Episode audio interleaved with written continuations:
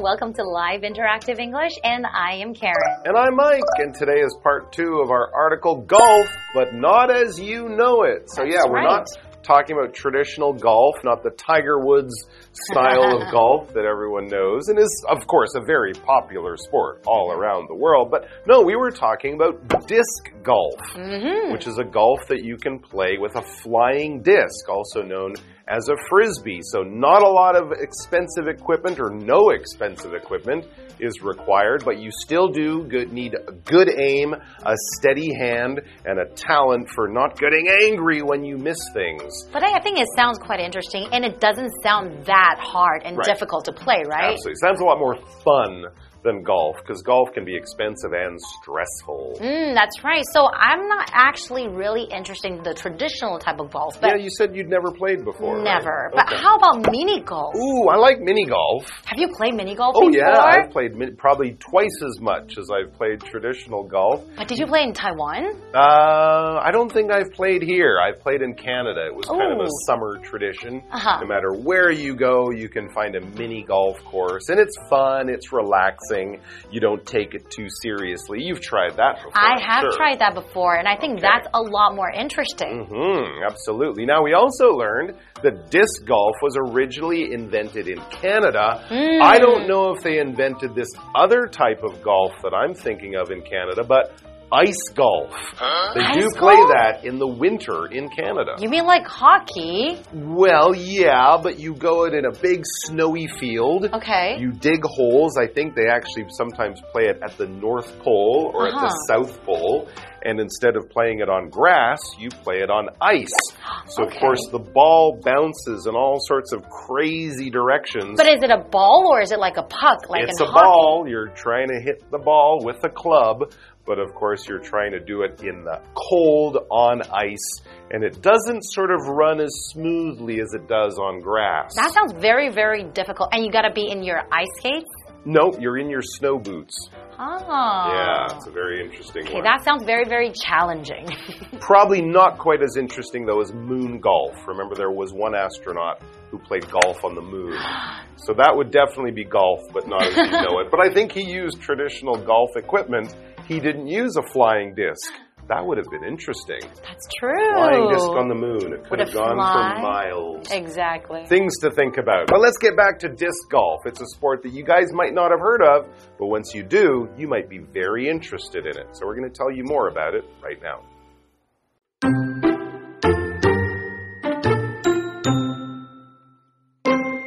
If you are interested in playing disc golf, you need to become familiar with the three main types of flying discs that are used in the sport. Drivers have a sharp, heavy outer edge and are designed to fly far and fast, so they're good for long distance shots. Mid range discs have a duller edge and give the player more control, but they can't be thrown as far as drivers. Putters, which fly straight and slowly, are used for controlled shots near the target. As for the target itself, any straight standing object, such as a tree or post, will do. But for official games, a special basket is typically used. This basket has chains that hang above it to stop the disc mid flight.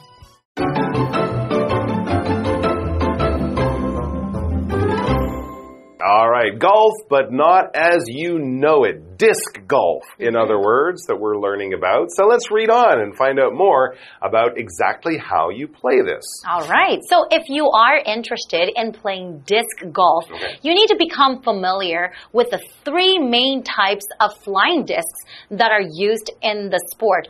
Oh, wow. So it's not just one kind of the flying disc. There are actually three main types, right? Yeah, I had no idea. Mm, and then if you become familiar with the three types of disc, then you probably will be better at playing disc golf. So become familiar with something that is an adjective. So that means that you know it quite well, mm-hmm. right? So for example, are you familiar with this type of music? That means do you listen to this type of music a lot, very often? Mm-hmm. Are you familiar with it? That's right, that's right. Doesn't mean you're the biggest fan or mm-hmm. you're an expert. It just means you've had experience with it before. It's not totally new or surprising to you. All right, so let's become familiar with some of the rules and some of the discs that people will use while playing this sport. It says drivers have a sharp, heavy outer edge and are designed to fly far and fast. So they're good for long distance shots. Ah, interesting. So this is also sort of copying something from traditional golf. A So lot the of you- driver club. that's right. A lot of you might know that those clubs that the golfers carry in a bag, they have different sizes and shapes for different jobs. Some are for shooting the ball really far, some are for digging it out of the sand if it goes in there, and some are for tapping it into the into the hole when you're really really close. So in the same way, disc golf has kind of copied that. You probably won't need, you know, 10 or 11 discs, but two or three for different parts or different stages of the game. Mm-hmm. Outer, we talked about a heavy outer ring on a certain disc that helps it travel farther. Outer just means on the outside, all right? Inner is on the inside, outer is on the outside. So the skin, your skin is the outer part of your body, you could say. All right, your stomach or your heart, those are the inner part of your body. The outer part means the one that is on the outside or on the surface. For example, the outer skin of a potato is brown mm-hmm. or red or Sometimes. yellow. That's right. But mm-hmm. inside, and they come in different colors And too. they do come in different colors. But inside, you're right, they're kind of a pale yellow generally. The outer part, the skin, can be different colors. Hmm, okay, well, let's learn more about different types of discs. So the drivers go really far as if you're shooting the ball for the first time. Okay? And second one, mid-range discs Ah. have a duller edge and give the player more control. So duller edge means like not as sharp. When you're thinking about something very sharp, a duller edge means not as sharp. And give the player more control, but they can't be thrown as far as drivers. Ah, okay. So these would be like your irons in, in golf, the ones that hit the ball at a higher angle, a shorter distance, because you're getting closer and closer to the hole. And then what happens when you're really close? Well, putters.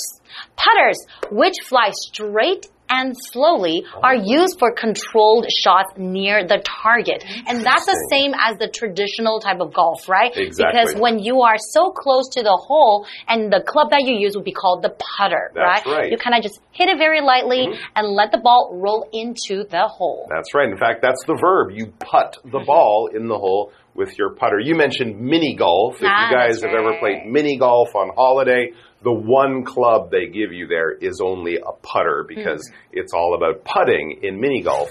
As for the target itself, that's right. Remember the, the hole in golf is, is small. It's Mm-hmm. almost the size of a drinking cup or something. And clearly you can't get a flying disc into there. So what is the target? What are you shooting at?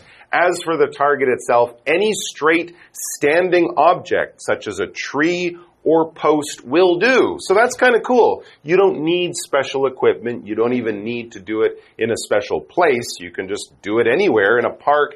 If there's a tree over there, that's your target. You can pick it, whatever works for you. You don't need to buy anything, right? That's right. But mm-hmm. if you're doing it at more higher level, or as it says, but for official games, a special basket is typically used. I remember seeing one of these in a park and being confused about what it was, and then someone told me, and I went, ah, okay, because as soon as you see it and know what it's for, it makes sense.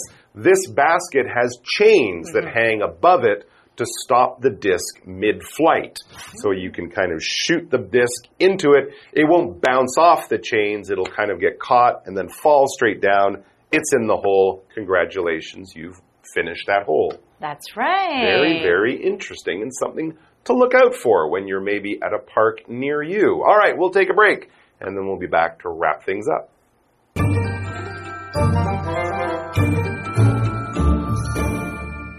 Hello，大家好，我是 Hanny。我们在第一天的课程有简单介绍飞盘高尔夫的玩法。那如果你有感兴趣，那就需要熟悉这项运动当中所使用的三种主要的飞盘类型。第一种是直远盘 （drivers），它具有那种锋利又厚重的外缘，那是为了可以飞得远而且飞得快而设计，适合长距离的投掷。那么第二种就是推进盘 （mid-range discs），它的边缘比较钝，那让玩大家可以更好的控制，可是没有办法像前面讲那种直远盘一样可以投那么远。那第三种则是敲杆盘。Putters，它的飞行是比较直线而且缓慢的，就像我们高尔夫球最后你要推进洞的时候，也会需要用到 Putters 这种推杆，那它就适合用在目标比较近的时候，然后用来控制你的投掷。那至于我们说要投掷的这个目标呢，其实只要是任何直立的物体，像树木啊或是柱子都可以，只是在正式比赛当中，通常会使用特殊的篮子，那篮子上方会挂链条，用来阻挡飞行中。的飞盘来看单字 familiar，familiar 它是形容熟悉的，我们就可以用 be familiar 或是 become familiar with 点点点去表达熟悉、通晓什么什么。那么 outer 它是形容外部的、外面的、外缘的或是远离中心的，它的相反词是 inner，i n n e r，那就是形容内部的、里面的。好，这边一个重点，我们进入文法时间。好，我们来看这个重点是 if 引导条件句可以用来陈述事实或普遍法则。那么主要子句是用现在式去表达哦。我们看两个例句：If you want to improve your English, you need to practice as much as you can。如果你想要让英文进步，你得尽可能多练习。If I drink coffee after dinner, I have trouble sleeping。如果我在晚餐后喝咖啡，就会难以入睡。所以我们看到这边都是用现在简单式表达。那这些话课文中。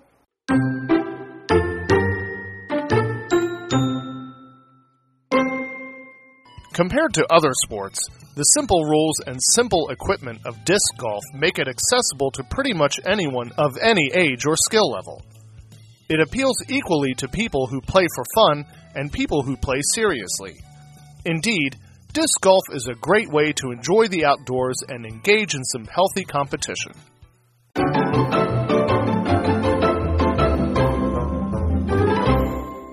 All right, we are back. So let's find out more about disc golf and why it might actually be the best golf for for you or for just normal people who don't want to spend the money and go through the trouble of playing traditional golf.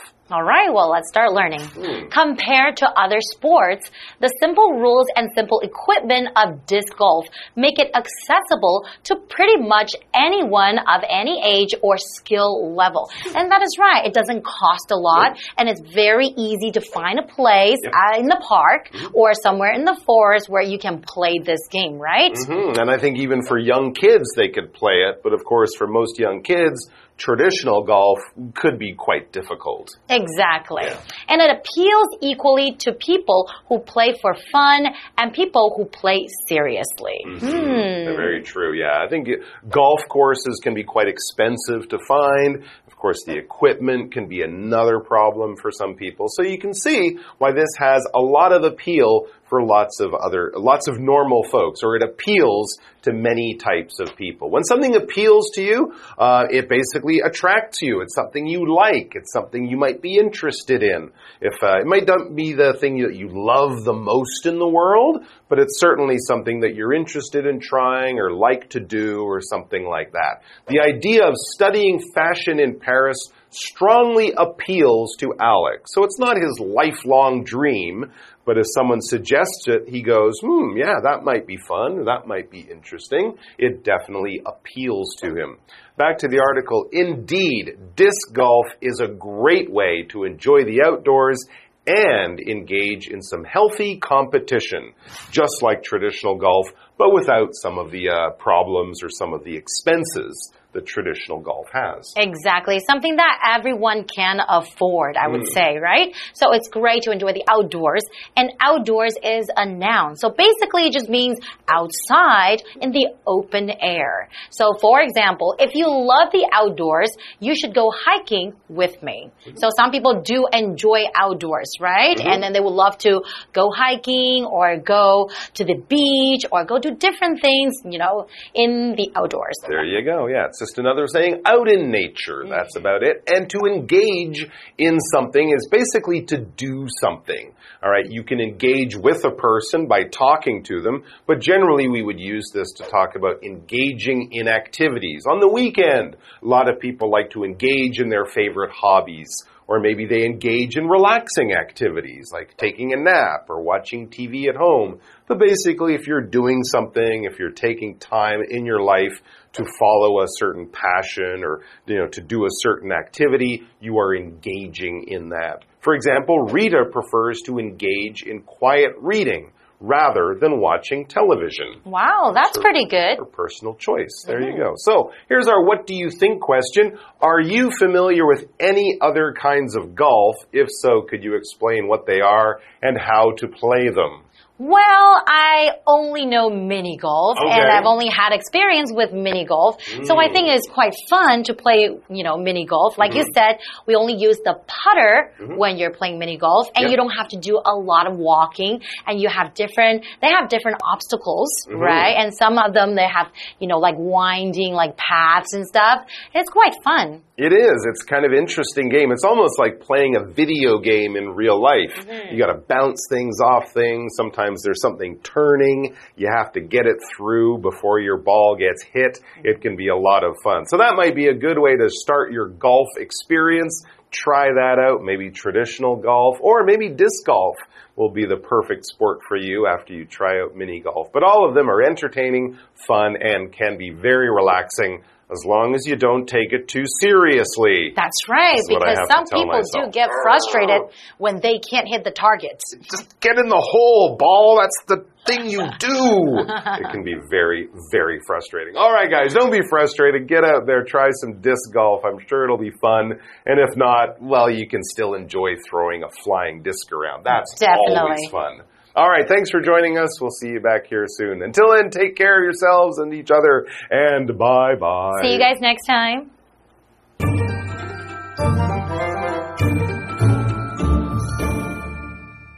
课文最后写道，相较于其他运动，飞盘高尔夫的规则简单， 装备也简单，那几乎任何年龄或是任何技能程度的人都可以参加。对于那些为了好玩而玩的人，还有对于认真比赛的人，它同样都具有吸引力。它确实是一种可以享受户外运动活动，然后参与这些有益健康比赛的绝佳方式。好，单字 appeal 是动词，它表示对什么有吸引力，引起什么兴趣。那么后面会接 to somebody 来表达使某人感兴趣。那么 outdoors 它是指户外运动、野外活动，在这边当名词。那这时候常常会搭配定冠词 the 来使用。好，再来 engage 这个动词，它表示参加、参与。那么之后可以接 in 加上名词或动名词去表达从事什么什么。那老师们最后就有聊到 mini golf 迷你高尔夫球，那它是在小型场地上玩的，可能会有设障碍啊，或者是有那种弯曲的球道。Karen 老师就有提到这个 obstacle 这个名词，o b s t a c l e。那这个名词可以指障碍、障碍物或者是阻碍的意思。那这边两个重点，我们进入文法时间。好，我们来看第一个重点是 compared to 或是 compared with 加名词，是表达相较于什么，与什么相比。那可以摆在句首或是子句的后面。例如，Irene is fairly short compared to her classmates。跟同学们相比，Irene 的个子比较矮。那第二重点是 make 加受词加受词补语，是表达使什么成为什么，变成怎么样。make 在这边是表达使成为，使变成。那受词补语可以是名词或形容词。我们看两个例句：The news made everyone happy。那个消息让大家都很开心。The film made him an A-list superstar。那部电影使他成为 A 咖巨星。好，那么以上是这些讲解，同学别走开，马上回来哦。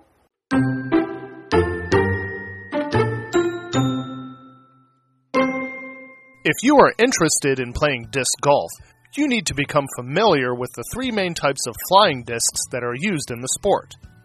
Drivers have a sharp, heavy outer edge and are designed to fly far and fast, so they're good for long distance shots. Mid range discs have a duller edge and give the player more control, but they can't be thrown as far as drivers. Putters, which fly straight and slowly, are used for controlled shots near the target. As for the target itself, any straight standing object, such as a tree or post, will do. But for official games, a special basket is typically used. This basket has chains that hang above it to stop the disc mid flight. Compared to other sports, The simple rules and simple equipment of disc golf make it accessible to pretty much anyone of any age or skill level. It appeals equally to people who play for fun and people who play seriously. Indeed, disc golf is a great way to enjoy the outdoors and engage in some healthy competition.